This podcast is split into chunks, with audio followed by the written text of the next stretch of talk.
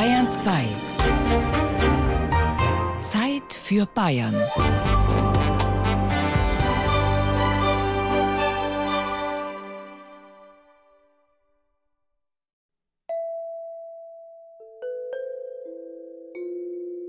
Ein Foto weit vorn in meinem Album. Ein kleiner Knopf mit einem grünen Hirterhirl, in der Hand einen Stecken, treibt er zwei Gänse in den Stall. Mir nichts, dir nichts stellt sich eine meiner frühesten Erinnerungen ein. Mein erster Besuch im Wald. Es ist kühl und dunkel. So lange Stecken soll ich damals gerufen haben länger, höher als die Haselnussstauden, höher gar als Apfelbäume, höher noch als die Birnbäume auf dem Bauernhof vom Onkel Sepp. Später erzählte mir meine Mutter, ich hätte damals geweint, hätte weglaufen wollen. Aber wohin denn nur? In ihren Armen suchte ich Schutz. Ein Schneider ging vom Wirtshaus heim. Im Wald hörte er auf einmal über sich die wilde Jagd herkommen, wo hundert Hunde bellten und hetzten. Als er das hörte, fing er an mitzubellen, da hob es ihn in die Lüfte und trug ihn so weit, dass er in einer fremden Gegend ankam, wo er keinen Menschen verstand. Erst nach drei Jahren kehrte er heim. Auch solche Geschichten schürten in mir die Angst vor dem Wald. Einige Jahre später, ich war gerade in die Schule gekommen, da fuhren wir in den Ferien mit der Tante Ilse und dem Onkel Wolfgang nach Eisenstein, dorthin, wo die Straße plötzlich zu Ende war. Eine Schranke versperrte den Weg. In einigem Abstand entdeckte ich zwischen den Bäumen einen Wachturm, Dort oben bewachten Soldaten ein anderes Land. Alle nannten es die Tschechoslowakei. Die tschechische Grenze kam mir damals vor wie die Grenze zwischen Leben und Tod. Sie verlief mitten durch den Wald. Ein halbes Jahrhundert lang vermochte die Politik, Menschen voneinander fernzuhalten. Die Landschaft, die Wälder, die Tiere waren nie wirklich getrennt durch diese Grenze. Wann entdeckte ich eigentlich die Schönheit des Waldes? Seit wann tut er mir gut, der Duft von Schwammerln, von Harz, von Fichten und Tannennadeln? Seit wann mag ich das Rascheln des Herbstlaubs unter meinen Füßen? Es war wohl eine schleichende, langsame Annäherung, die bis heute andauert. Als Zehnjähriger versuchte ich den Wald als Indianer zu erkunden, ging auf die Jagd nach Tieren, die ich nicht sah. Löwen und Bären, gegen die ich mich wehren musste, gab es ja nicht. Und die Hasen und die Reh, da barmten mir. Abends im Bett schnupperte ich genüsslich an meinen zerkratzten, harzigen Fingern. Meine Güte, wie geheimnisvoll der Wald in die Träume hinein kriechen und riechen kann. Die wunderbare Aufregung des Verirrens setzt Adrenalin frei die Sinne erwachen. Schau, die dunkle Tiefe des Waldes, auch die tiefe Gleichmütigkeit gegenüber der verwehnten Zeit. Das Staunen wird geweckt. Kleine Welten verschachtelt in größeren, Mikrokosmos und Makrokosmos, untrennbar miteinander verbunden. Die eigenen Grenzen werden spürbar.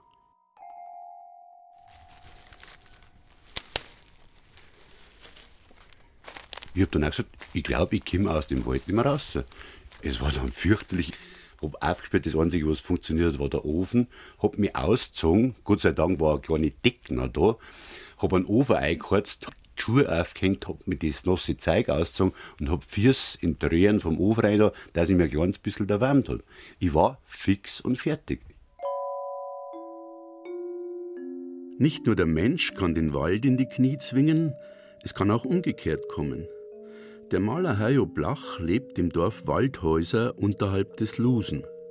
Das Dorf ist umschlossen vom Kerngebiet des Nationalparks Bayerischer Wald. Als Künstler hat sich Hayo Blach den Wald als Thema gewählt oder der Wald sich ihn. Dabei musste er erkennen, der Urwald folgt eigenen Gesetzen. Es kommt mir vor, als würde sich der Maler auflehnen gegen einen Gedichtanfang des Regensburger Dichters Georg Britting. Das ist nicht ein Wald wie sonst einer, der böhmische Wald. Er ist so schwarz wie sonst keiner. Es hat ihn noch keiner gemalt, wie er ist. In der Schule unterschieden die Lehrer mit Hilfe der Staatsgrenze noch in den 1970er Jahren den bayerischen Wald und den Böhmerwald. Pfeif auf die Etiketten. Als Einheimische sagen wir von jeher nur der Wald oder der Wald. Und wir suchen den Wald, empfinden ihn als heilsam mit seiner Stille und Entrücktheit, befreien uns in stundenlangen Wanderungen aus der Enge der vier Wände und des Hirnkastels. Unsere Wälder sind aber nicht nur ein Mythos, der die Seele erfasst. Sie gelten allerorten auch als Wirtschaftsfaktor. Eine Anekdote über die Wirtschaftlichkeit und Nachhaltigkeit aus dem Album der Erinnerungen an meine Vorfahren. Meine Urgroßmutter Anna sagte eines Tages zu meinem Urgroßvater: Du Sepp, ich brauch a Bies, ein Gebiss. Musst heute einen Zahnarzt fragen, was das kostet, meinte er. Der Zahnarzt macht ihr einen Kostenvoranschlag über 3000 Mark. Das war dem Sepp zu viel. Für das Geld kaufte er lieber ein Stück Wald. Das war hart für meine Urgroßmutter. So hart wie das Brot, das sie für den Rest ihres Lebens in der Milchsuppe aufweichen musste. Aber vielleicht war sie auch stolz auf das Waldstück. Der Wald war die Sparkasse der Familie. Dort fällte noch mein Großvater als Erbteil einen Baum, als meine Eltern heirateten. So etwas nennt man Nachhaltigkeit.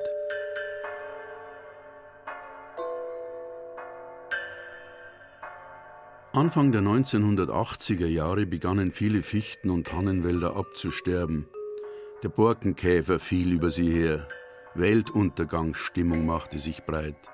Mahner zitierten raunend den geheimnisumwitterten Waldpropheten Mühlhirsel, der schon vor mehr als 200 Jahren weissagte: Wenn der Wald ausschaut wie dem Bettelmann sein Rock, dann ist in der Welt die Zeit fürs große Abräumen gekommen. Seit 40 Jahren lebe ich mit meiner Familie im Falkensteiner Vorwald in einem Dorf namens Wald. Heutzutage schrecken uns Alarmmeldungen auf über weltweiten Raubbau, Brandrodungen und einen bedrohlichen Klimawandel. Unser Lebensraum ist bedroht und damit auch unsere Erlebnisräume. Witterungsextreme wie Hitze und Trockenheit ringen die Vegetation nieder. Die Waldbrände, Hochwasser und Stürme der letzten Jahre zeigen, dass der Klimawandel auch in Bayern angekommen ist. Er gefährdet nicht nur einzelne Baumarten, wie die bei uns am meisten verbreitete Fichte, sondern das gesamte ökologische Gleichgewicht. Die Folge Bäume werden geschwächt und der Schädlingsbefall nimmt zu. Ich fahre mit dem Falkensteiner Revierförster Jörg Maderer nach Bad Kötzting, wo sein Kollege Hans Geiger sein Revier hat. Beide befassen sich seit Jahren beruflich mit dem Zustand der Wälder. Ich bin mir sicher, Sie können mir erklären, wie die Ausbreitung des Borkenkäfers mit der Klimaerwärmung zusammenhängt. Die historischen Geschichten 1878, dann 1948, äh, 49, diese großen Kalamitäten, das waren 70 Jahre dazwischen. Und jetzt haben wir 2003 einen Jahrhundertsommer oder Jahrtausendsommer gehabt. Wir haben 2015 einen Jahrhundertsommer gehabt. Wir haben 2018 einen Jahrhundertsommer gehabt. Und 2019 haben wir auch wieder einen zu warmen Sommer gehabt mit zu wenig Niederschlag. Und da sehen Sie schon, wir haben eine totale Verdichtung zu warmer und zu trockener Jahre, was die Fichte und die Kiefer total stresst und auf der anderen Seite für die Borkenkäfer ein gefundenes Fressen ist. Entlang des Waldweges zeigt mir Jörg Madra, wie man im Wald erkennen kann, ob er bereits geschädigt ist. Jetzt, wenn man diese Fichten hier zum Beispiel anschaut, da sieht man relativ viel vom Himmel durch die Kronen durch. Eine äh, normale, gesunde, vitale Fichte hat eigentlich so viele Nadeln, dass die Krone undurchsichtig ist. Man sieht nur grün. Aber hier bei den Bäumen ist es anders. Warum ist es anders? In diesen trockenen Jahren, die der Kollege gerade angesprochen hat, kommen diese Fichten in einen gewissen Trockenstress. Weglaufen können sie nicht. Was machen sie dann? Sie werfen Nadeln ab. Und die Nadelbäume können halt nicht ohne weiteres diese Nadeln dann ersetzen. Und so entsteht dann dieses schüttere Bild, was für uns als Forstfachleute halt ein eindeutiges Indiz dafür ist, dass diese Bäume Vitalitätseinbußen haben. Also man sieht es den Bäumen schon an. Ich hebe ein goldgelbes, längliches Blatt auf. Es ist gesäumt von gesägten Rändern. Schaut aus wie das Blatt einer Esskastanie. Ich frage Hans Geiger, ob in den Wirtschaftswäldern wegen der Klimaveränderung neue Baumsorten aus wärmeren Regionen ausprobiert werden müssen. Experimentieren haben wir eigentlich nicht. Wir haben ja in unserem Studium in Weinstefan gelernt, Bodenkunde, Standortskunde, Ökologie der Waldbäume. Das heißt, wir wissen schon, welche Baumarten auf welchen Böden, unter welchen Lichtverhältnissen am besten gedeihen können. Und jeder von uns hat viele Jahre Revierpraxis, wo man dann auch schon weiß, äh, speziell in dem Revier, wo wir jetzt gerade sind, egal ob das jetzt in Kützling ist oder in Falkenstein, dass man weiß, die Baumart, die kommt da gut zurecht damit auf den Boden und da vom Licht her, da muss ich ein bisschen aufpassen, weil der Ahorn da ein bisschen mehr Licht braucht, den kann ich jetzt da in den Halbschatten noch nicht pflanzen und mit der Tanne äh, passt es da ganz gut im Schatten. Da haben wir schon ein ganz gutes Gespür dafür, bei allen Baumarten, die wir bisher schon hatten. Bei den neuen Baumarten, da müssen wir tatsächlich selber auch noch ein bisschen äh, lernen. Da sind wir jetzt gerade mit dabei, zum Beispiel mit der Edelkastanie oder mit der Elsbeere oder der Baumhasel, dass wir die einzeln mit beteiligen. Äh, da schauen wir halt, dass wir auch von Kollegen lernen, die die schon vor Jahren äh, gepflanzt haben und auch aus der Literatur uns informieren, wo, wo passen die gut hin, damit wir die Vielfalt etwas erhöhen.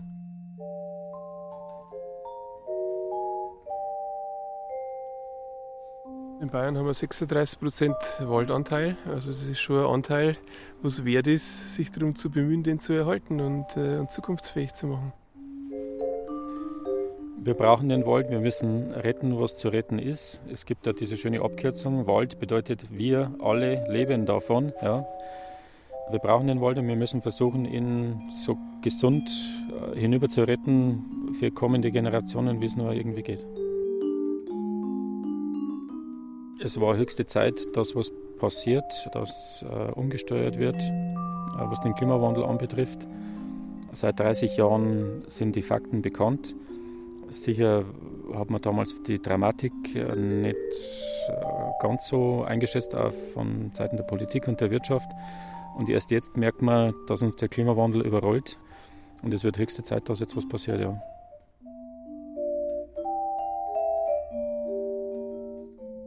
Das Waldgebirge beiderseits der bayerisch-böhmischen Grenze gilt als größtes zusammenhängendes Waldgebiet Mitteleuropas. Poetisch wird es umschrieben als das grüne Dach oder das grüne Herz Europas. Drüben und herüben gibt es inzwischen Nationalparks, die ineinander übergehen. Der drüben heißt Schumawa und der herüben Nationalpark Bayerischer Wald. Hubert Weinzierl, einst Vorsitzender des Bundesnaturschutzes in Bayern und des BUND Deutschland, war einer der Initiatoren des Nationalparks Bayerischer Wald. Wer sich schon einmal beim Schwammerlsuchen in einer weglosen Wildnis verfranst hat, wird das Frösteln gespürt haben und die Nähe zu den Urängsten. Er wird Hubert Weinzels Mahnung verstehen. Es gibt Kernzonen, die einfach nicht betreten werden. Und sowas braucht man in einem Nationalpark. Das ist der Bereich für Heiligtümer, wo etwas drin ist, wo die Märchen schlafen, ja? wo unsere Träume drin sind. Die lassen wir bitte in Ruhe. Im Nationalpark werden keine Bäume gepflanzt und es wird kein Holz geerntet. Trotzdem, auch der Nationalpark ist eine Art Wirtschaftswald. Heute ist das unwegsame Gebiet wegen der guten Infrastruktur bestens erreichbar. Es lockt mit seinen über 1000 Meter hohen Bergen, Lusen, Rachel und Falkenstein Wanderer aus allen Teilen des Kontinents an. Der Nationalpark gilt als Wertschöpfer, Nicht nur für einige wenige, sondern für die gesamte Bevölkerung.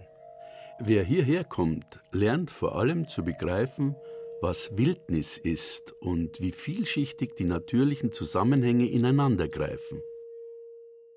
Das kann ich nicht theoretisch in einer sterilen Schule lernen, das kann ich nicht theoretisch in Büchern oder auch nicht digital lernen, sondern das muss ich spüren. Und wer sich in die Wildnis begibt, glaube ich, der kehrt auch zurück in die Lebensgemeinschaft zwischen Mensch und Schöpfung. Wie die beiden Revierförster Hans Geiger und Jörg Maderer hat auch Franz Leibel, der Leiter des Nationalparks Bayerischer Wald, ein feines Gespür für das Schöne in der Natur. Er mag seinen Beruf, doch bei ihm geht es nicht um Wirtschaftlichkeit und Waldpflege. Kann man sagen, Wildnis ist schon Wildnis? Das, das, würde ich als Wildnis bezeichnen, weil das, was da passiert, ohne Zutun des Menschen passiert. Und letztendlich entsteht über diese Philosophie Natur, Natur sein lassen, über kurz oder lang Wildnis. Das heißt aber, Sie werden auch später nicht eingreifen, wenn jetzt da dieser Klimawandel ganz, ganz krass auftritt. Sie werden das weiter beobachten, wie sich die Natur von selber wieder verändert und verjüngt. Ja, nur so kann man aus der Natur lernen. Wir dürfen nicht vergessen, ein Nationalpark ist ein großer Lernort, wo wir im Prinzip aus dem, was die Natur macht, unsere Schlüsse ziehen können, auch jetzt übertragbar dann vielleicht auf die Waldwirtschaft einmal. Kommen vielleicht auch andere Baumsorten? Kommen die von selber? Kann das sein? Also äh, das spüren wir im Moment nicht. Wir haben ja immer noch diese Dreiteilung bei uns in den Wäldern. Oben der Bergfichtenwald, dann kommt die Bergmischwaldregion, bestehend aus Buche, Tanne, Fichte. Und in den kalten Tallagen haben wir die Auffichtenwälder. Was passiert, dass die Buche wieder ein bisschen am Boden gewinnt im Moment und dass auch die Tanne ein bisschen am Boden gewinnt. Mhm, mhm. Und das hängt auch mit den Aktivitäten des Borkenkäfers dann zusammen, der im Prinzip so Löcher in dem Wald stanzt, wo dann die Tannenverjüngung auch die Chance hat, hochzuwachsen. Mhm. Hört sich gut an. Der Nationalpark ist gut. Das ist ein Traum der Wald. Darum bin ich ja viel lieber heraus wie im Büro. Aber Sie haben ja wahrscheinlich viel Büroarbeit, oder? Ja, leider, leider. Aber Aha. wenn ich mal einen halben Tag, wenn ich jetzt da so spazieren gehen darf und sehe das alles und man hat Zeit, dass man sich einmal einen Baum schaut oder so Chaos und Verhau schaut, geht einem das Herz auf. Hans Geiger und Jörg Maderer sahen in ihren Revieren bei Kötzting und Falkenstein nur wenige Anzeichen der Bedrohung durch katastrophenartige Waldbrände. Ich könnte mir aber vorstellen, dass der unwegsame Nationalpark mit seinen Totholzmengen und seiner Prämisse Natur Natur sein lassen schon eher gefährdet ist durch Waldbrände. Also äh, wir spüren den Klimawandel, allerdings jetzt nicht in dieser extremen Form, dass bei uns brennen würde oder das Feuer geben würde. Einmal haben wir ja Aufzeichnungen seit Anfang der 70er Jahre, in diesem mhm. Zeitfenster von annähernd 50 Jahren ist die durchschnittliche mittlere Jahrestemperatur bei uns um 2 Grad angewachsen. Es ist so, dass im Sommerhalbjahr zum Beispiel die Bäume, wenn es wärmer ist, natürlich mehr schwitzen, mehr Wasser verdampfen und damit dem Boden und dem Grundwasser auch mehr Wasser entziehen. Und wir haben im Sommerhalbjahr keine Grundwasserneubildung. Und wir stellen fest zum Beispiel, dass auch die Schneeschmelze sich ins Winterhalbjahr rein verlagert hat. Das heißt, der Schnee schmilzt heutzutage so im März, April. Äh, vor 40, 50 Jahren war die Schneeschmelze Ende April, Anfang Mai. Also das hat sich insgesamt um drei bis vier Wochen zurückverlagert. Die Buche treibt im Durchschnitt um drei Wochen früher aus, wie das noch vor 50 Jahren der Fall war. Das sind so Hinweise, dass sich in der Natur des Waldes was tut und dass man Klimawandel durchaus spürt bei uns. Obwohl mit dem Sterben der Fichten und Tannen in den 1980er Jahren eine Borkenkäferplage einhergegangen ist, hat sich die Situation heute gewaltig verändert. Während über den Umgang mit der Klimaveränderung munter weiter gestritten wird, ist die Nationalparkverwaltung längst in die Offensive gegangen. Auf den Hängen des Lusen wird bei Führungen gezielt darauf hingewiesen, dass zwischen einigen immer noch aufrecht stehenden silbrigen Fichtenskeletten aus einem toten Wald ein neuer entsteht. Dieser Wald hat viele Gesichter und wechselt zwischen Windwurf und Borkenkäferflächen, je nach Höhenlage, ständig sein Aussehen. Wir haben dort eine gigantische Naturverjüngung von durchschnittlich bis zu 4000 jungen Bäumen pro Hektar. Das ist also äh, das Doppelte, was man normal als Förster an der Stelle pflanzen würde. Da sehen Sie mal, wie die Natur reagiert. Also die äh, schwelgt in der Fülle jetzt im Moment und dort, wo totholzreiche Bestände äh, sind, entsteht wirklich wilde, neue, junge Waldnatur. Die Besitzer von Wirtschaftswäldern sehen jedoch ihre Bestände durch die Borkenkäferflächen des Nationalparks bedroht. Einfach abzuwarten scheint ihnen zu risikoreich zu sein. Wälder haben immer ein anderes Zeitmaß als Menschen. Wir haben die Naturzone, wo nichts mehr passiert vom Menschen her, natürlich nicht rausgehend bis zu den Privatwäldern, sondern dazwischen ist eine große, breite Randzone von mindestens 500 Meter, die wir so behandeln wie einen normalen Wald. Das heißt also, wenn in dieser Randzone Borkenkäfer befallene Bäume sind, werden die sofort umgeschnitten rausgebracht und auf dem Markt dann auch verkauft, sodass der Borkenkäfer praktisch nicht aus dem Park kann und in die Privatwälder rein.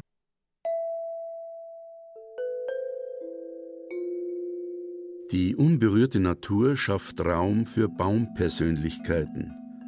Sie werden nicht gefällt, wenn sie der Sturm oder die Schneelast nicht umwirft, sterben sie eines Tages im Stehen und in Würde. Also unser Hexterbaum ist eine Tonne mit 52 Meter. Mhm. Der ist ca. 600 Jahre alt. Und wenn Sie sich überlegen, was vor 600 Jahren war, da war die neue Welt noch nicht entdeckt. Okay? Da ist der vielleicht schon gestanden. Also das schon fantastisch, wenn man so einen Wald sieht. Dann merkt man aber, wie klar dass wir sind.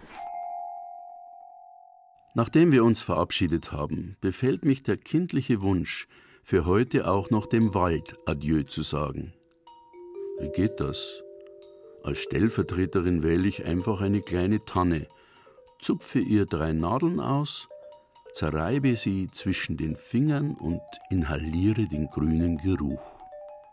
Da entdecke ich auch noch einen vertrockneten Harztropfen, breche ihn ab, stecke ihn in die Hosentasche. Was für ein sentimentaler Anflug.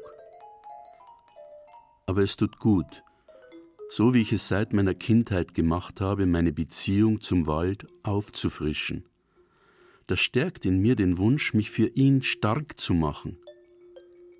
Daheim wasche ich mir die Hände nicht. Ich schnuppere das Grün von meinen Fingern, wärme das Harz, bis es weich wird und weicher, dann stecke ich es in den Mund. Jetzt rieche ich den Wald und schmecke ihn. Er weckt meine Sinne. Ich stelle mir das Rauschen der Bäume vor. Der Wald ist in mir. Als Kind bin ich aus seiner dunklen Umarmung geflohen. Jetzt suche ich sie. Was wäre ich ohne den Wald? Was wären wir alle ohne den Wald? Im Frühjahr werde ich zu einem langen Spaziergang aufbrechen durch die Wälder vor unserer Haustür, die Ohren voll Vogelgesang, bis zur Donau hinunter will ich gehen und unterwegs übers Waldmeer blicken und einmal mehr SOS funken, um Hilfe rufen für die Rettung der Wälder.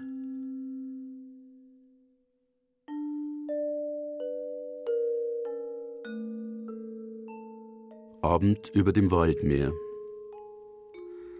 Adalbert Stifters Bild Waldwoge steht hinter Waldwoge, bis eine die letzte ist. Der Dreimaster des Tages legt ab und verschwindet in der Ferne. Das Dunkel dampft aus dem Meer, versickert langsam, ganz langsam im Grund des Himmels. Und mit einem Mal die Unschärfe, als wären die Augen verschleiert, als drehe jemand an der Linse, als hätte jemand im Weltenkino zuerst das Bild abgedreht und dann den Ton.